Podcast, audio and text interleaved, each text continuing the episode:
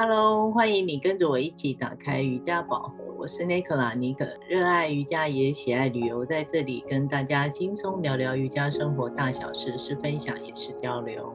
嗨，我是在上海的 Debbie，每天忙着练瑜伽、写瑜伽、听瑜伽、读瑜伽和聊瑜伽。喜欢我们，请按赞留言给五星哦。妮可，看到台湾三级警戒延长到六月底，哎，挺令人觉得焦虑跟着急的。嗯，真的希望一步一步赶快缓解。现在台湾到底是不是真的这么严重？就是新闻你也知道，二十四小时都在报啊，所以多少老人家看了都很紧张吧。但是我还是觉得，就是做好自我卫生管理啊，自己自律点。也是啊，希望赶快缓解。那聊点我身边的好消息吧。嗯，你有没有发现我的开场白改了？欸？有耶，在我喜欢的微信公众号发表了一篇文章，它也在本周刊登了。真的？哇，很厉害耶！是怎么样的主题啊？看你平常完全没有在经营自己的 IG 或是 Facebook 社群网站上，也没有任何的 po 文，怎么会突然想去投稿啊？啊，真的要问我，我也说不上来。它的主题是分享自己的蜕变，一看到就有股文思泉涌的激动啊！毕竟你也知道，我这一年多来是从本来风风火火的工作妈妈，摇身一变变成全职妈咪跟不务正业的 podcaster。改变虽然完全不在我的人生计划里，但现在的我真的过得蛮开心的。觉得疫情当下的我能用自己的经验和故事转化成文字及声音，也就是目前跟你录制的这个 podcast，给到有缘人一点点鼓励跟前进的能量，特别美好哎、嗯，的确啊，我看了你的文章发表，整个文采飞扬的，文字之间的真挚跟温暖。我看了也很有感受，也替你觉得开心呐、啊！终于又找到另外一个新的才华。这一年看着你的转变，从一个全职的工作者到现在的全职妈妈，也要给融入到跟之前完全不一样的角色，整个心态跟思维也都不一样。感觉上啊，也真的是比较适合你的个性。这个难道是呃瑜伽经里面提到，你慢慢的拨开遮住你内在光亮的面纱，慢慢的觉察到真我吗？不过啊，对，不过你有这么多的感触啊，文字也是真的动人，是不是可以考虑经营一下，如何跟大家分享更多一点你的蜕变过程？你看得很认真哦，嗯，可以作为我的第一号粉丝啊，有机会也可以跟大家分享分享。我是有那么一点感觉，也谢谢你的邀约，还有各位好朋友的固定收听，让我有机会跟你一起透过这个 Podcast 平台，生活化的方式聊聊瑜伽，给大家打打气。回归到今天的主题，我们今天想跟大家聊聊防疫期间 Yogi 吃什么，怎么吃。你可，你能分享一些你近期这样子在家也大概一个月了吗？在家的饮食方式怎么样？嗯，知道台湾的疫情的饮食习惯啊，我看网络上啊，大家都开始居家做菜、叫外送，这两个大概是最多的方式吧。感觉都是很澎湃的菜色啦，五花八门，就、嗯、不小心啊，整个腰围、肚子就会胀起来，随便胖的两 三公斤应该都不是问题哦。我因为练习瑜伽后的饮食习惯有一点改变，蛮习惯自己打理的。但回到台北，面对家人的传统主食方式，多少会有一些不习惯。像早上我习惯吃比较呃清爽一点的，像是就是用一个呃原味的优格啊，搭配一些水果啊，像是苹果、凤梨、火龙果啊、奇异果、葡萄、木瓜等，再搭配上一些呃新鲜的莓果类，或是坚果，或是麦片，淋上一点蜂蜜啊，再搭配一杯牛奶。杏仁奶，或是再一个水煮蛋，一点点面包，也或是搭花生酱，这样一餐吃下来，自己会觉得身体变得轻盈，精神气爽。但是老人家总是会问啊，那你这样有营养会饱吗？那我其实啊，真的觉得很饱。这样的饮食习惯啊，跟家人吃的方式很不同。不过在家里也就比较有弹性啊，家里煮的有另外一种风味嘛，有一种年少的回忆，知道？是啊。不过听你说，我觉得也是很澎湃耶。就是台湾毕竟盛产各式各样的水果嘛。那你的中午跟晚餐呢？我们家里会做菜的人还蛮多。疫情在家，我们现在是家人轮流煮的形态。这听起来很不错哎，压力不会全部在妈妈身上，或是只有一个人煮饭的人身上。可是这样会不会搞得大家都很忙？呃，是不会，不太会啦，因为打理的主要还是妈妈，你知道。因为在上班或者是念书的学生们啊，通常都是在外头打发三餐。突然啊，你说要跟家人捆绑在一起，时间拉这么长的时间呢、啊？我觉得吃饭的习惯口味都会需要暂时的互相协调一下。不然哦，吃着吃着就会觉得，哎，怎么都是这样啊？我不想吃这个，我也不想吃那个。那也或者是吃饭的时间大家也都不一样。同时，我会觉得哦，食材不要浪费。如果每个人吃的都不一样，那不是很多东西都会剩下，你买的又特别多。嗯，也就是说啊，会造成一些有形无形的困扰。你买入的东西就会变得很多。我觉得这样反而是不太好啦。对，是说食材虽然一样，但个人的厨艺不同，但食物上的表现就会有不一样的风味。像是我们家会煮饭的人很多，有素食掌厨人，还有一位厨艺高超的大厨。嗯、那我本身呢，也是略懂厨艺，知道？你家好像很不愁吃，哎，冰箱应该都很满，所以你们是怎么样轮流煮的啊？你说的没错哎，基本上你也知道，老人家就是很有危机意识啊，就是家里会准备很多储备的粮食、生鲜蔬果，分量是非常的足够。通常食材啊都是已经准备好了，中餐妈妈煮啊，嗯、晚餐我们就主要会分成素食跟荤食嘛。呃，对由妈妈或者是我啊，也或是呃哥啊。打理算是很随性风格的哦。嗯、我们习惯性的会尽量把食物当天吃光啊。我们边吃会边去品尝，哎，这样的煮法跟我们自己或是原来吃的感受是有什么不一样？也会去猜猜这道菜是谁煮，因为有时候我们可能事先不知道是谁在煮这道菜，在料理上啊是用了什么样的技法？我觉得这样的互动啊是我们家很独特的。那老人家也会慢慢的了解啊，现在的饮食观念跟以前有多么不同。但就是会觉得，哎，我煮的怎么越来越简单，越清淡这样。嗯，不过啊，说回来，家里餐食吃腻了，多少会想吃点不一样。如果每天早中晚三餐都是同一个人煮的话，真的是会很腻。这样没错啊，所以你们家很幸运的，三个大厨轮流掌厨，是这样说没错啦。所以哦，另外我要提醒是说，家里吃多了如果会腻，所以外送平台在疫情期间也是一些不开火的好选择。目前所有的餐馆都只能用外带的营业，嗯、包含夜市跟摊贩。所以在想自己想吃什么的时候，还是要先评估一下摊贩的卫生习惯啊。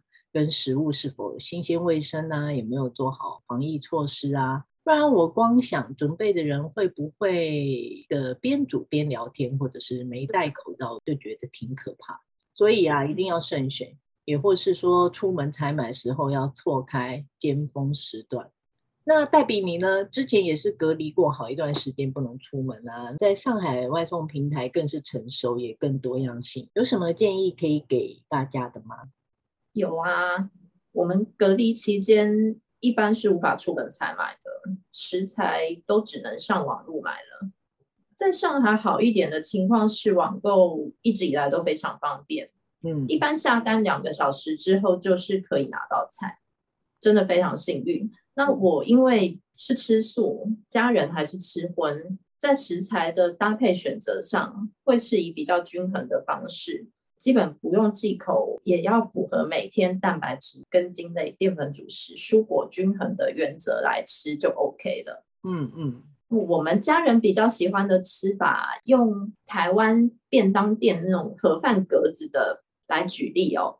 我一般会把白米饭，就是便当中最大格的部分减半，或是留三分之一。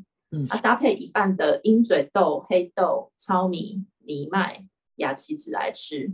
其中小格子就是摆放植物性或动物性蛋白质。动物性蛋白质大家应该比较熟悉，就是鱼肉、奶、蛋这些。嗯，植物性蛋白质包含洛梨呀、豆腐、豆干、黄帝豆、毛豆、天贝或纳豆等，还有上面有讲到的呃鹰嘴豆、黑豆，也都是很好的植物性蛋白质来源哦。嗯嗯。另外提醒的是，如果你也是素食者，摄取的蔬菜量体积其实要比荤食再多一倍，大概需要和米饭的大格一样多的量才够。我老公本来是习惯一餐吃两碗白米饭，现在减少了精致类淀粉的摄取，同时跟着我吃，也提高了植物性蛋白质跟蔬果的量。很明显的，不像以前吃饱就想睡觉，精神状态非常好。这个吃法跟现在流行的低碳饮食也比较接近。但黛比本人呢，凡是不喜欢追求过于极致或是过于死板的饮食方法，所以大原则把握住了，小细节就还是比较随性的吃。毕竟如果是每餐都自己煮的家庭，也是以方便为主啦。不需要造成煮饭的人有过多的困扰。另外，如果有慢性病或是本身有过敏体质的听众，也最好询问一下医生，看看适不适合我推荐的吃法再进行。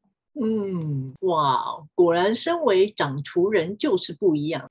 这些豆类啊，还有你刚刚讲一些不常听到的，像天贝啊，是不是处理起来就很困扰？你是不是都提早一天浸泡这些？豆类来说，确实要提早准备。我但提早半天用热水来泡，一般也用煮饭锅来煮，或者是大同电锅来煮，就会软了，没有听起来这么麻烦呐、那天贝的来源也是豆类，黄豆发酵产品。送来的时候，你可以用煎的或炒的，或是像你做卤肉，把卤天贝一起放进去卤，也非常方便，嗯，一点都不麻烦。嗯，特别是现在防疫期间，很多人是在家工作嘛。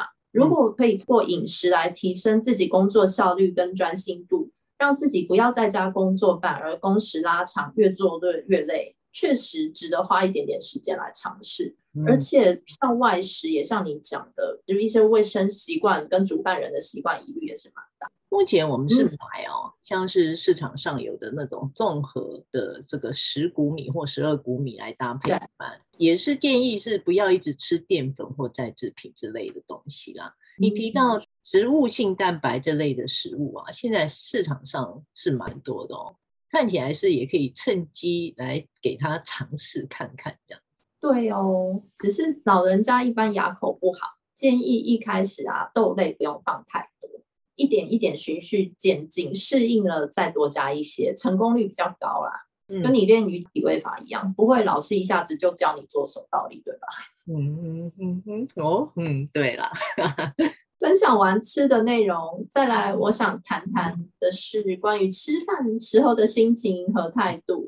嗯，台湾传统家里长大的小孩啊，问我十个朋友，包含我自己啊，大多有七八个人。以上都是习惯一边吃饭一边配电视追剧、看新闻或是划手机。没错，至少八零后、一九八零年出生这一辈人，我曾经拜访过的同学家里都是如此。是这样，没错。你觉得这样的吃饭方法好吗？说实在的，应该这么说，家里吃饭都是比较随自己的心意嘛。会看手机、电视，通常是直觉啊，没干嘛，也或者是教育性的问题。如果不看电视，当然就是要聊些生活上的分享啊，不然场面会很尴尬啊。那倒不如就打开电视。不过划手机我是比较不建议啦，尤其是现在的小孩，常常都是在跟自己相处，跟大人的应答变得很随口，也不知道是有没有在听，跟我们那个年代感觉非常的不一样。嗯，我开始有意识到吃饭配电视这样不理想，也是因为有了小孩开始。嗯，一来我觉得做什么都盯着电视看上眼睛，二来是觉得一家人一起吃饭的时候可以聊聊当天发生的事，但一旦电视开了或是餐桌上放了手机，家人就不会彼此说话谈天了，真的很可惜。忙了一天回到家，却把时间贡献在电视机或是滑手机上。而不是跟心爱的家人谈天说地，这样不聊天的习惯累积到孩子慢慢长大之后，大人反而倒是开始埋怨起年轻人都不理爸妈，这样算不算一种恶性循环，一种怪异的现象？嗯 嗯，没错啦，你的考量是没有错。孩子的养成或是特质都是表现出父母的一种教育方式嘛。怎么样的关系，也或是说家庭中和谐共处，都是在考验着父母的耐心呢、啊。这种。我觉得是种养育传承的责任哦。播放电视有声音，家里可以热闹一点，但却在不知不觉中和家人越来越远。这的确是可以给一些有小孩的父母们一个思考的空间：是不是真的需要看电视？嗯，可以思考一下，再做一点点改变。经过一年多来疫情的洗礼。特别前阵子又听到台湾停水停电，嗯，发现对于我们所拥有的一切，真的都不要觉得是理所当然的，嗯，必须要尊重我们吃的食物，同时也尊重一起在餐桌用餐的家人们，嗯，也心存感激，带着爱来品尝每一餐。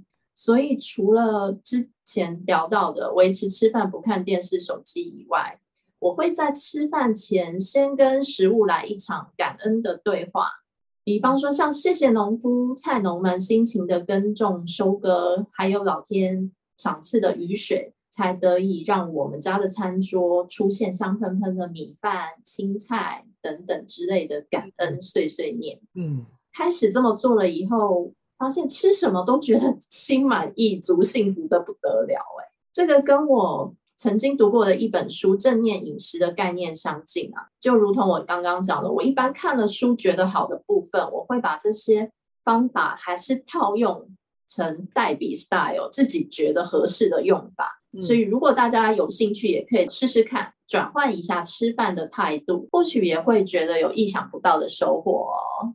随时怀着一颗感恩、感谢的心，让自己喜悦。我想，不仅是在食物上哦，当我们期待疫情尽快被控制的同时哦，我们也需要思考一下，想想生活上呢，食衣住行里是否需要那么多的物质欲望，去改变一些小小的思维，起身而行哦。没水是否需要天天用那么多水？水龙头是否可以关小一点？那没有电呢，是不是一定要吹冷气呢？冷气。温度适当就好，没办法出门，是否真的要天天出去玩呢？Shopping 啊，eating 啊，我想这也是疫情下我们在家可以好好思考，做出一些生活上的小改变。每个人都做一点，就可以爱护地球资源多一点，你说是不是？不错，好，那我们就下周空中再见喽，拜拜。拜拜。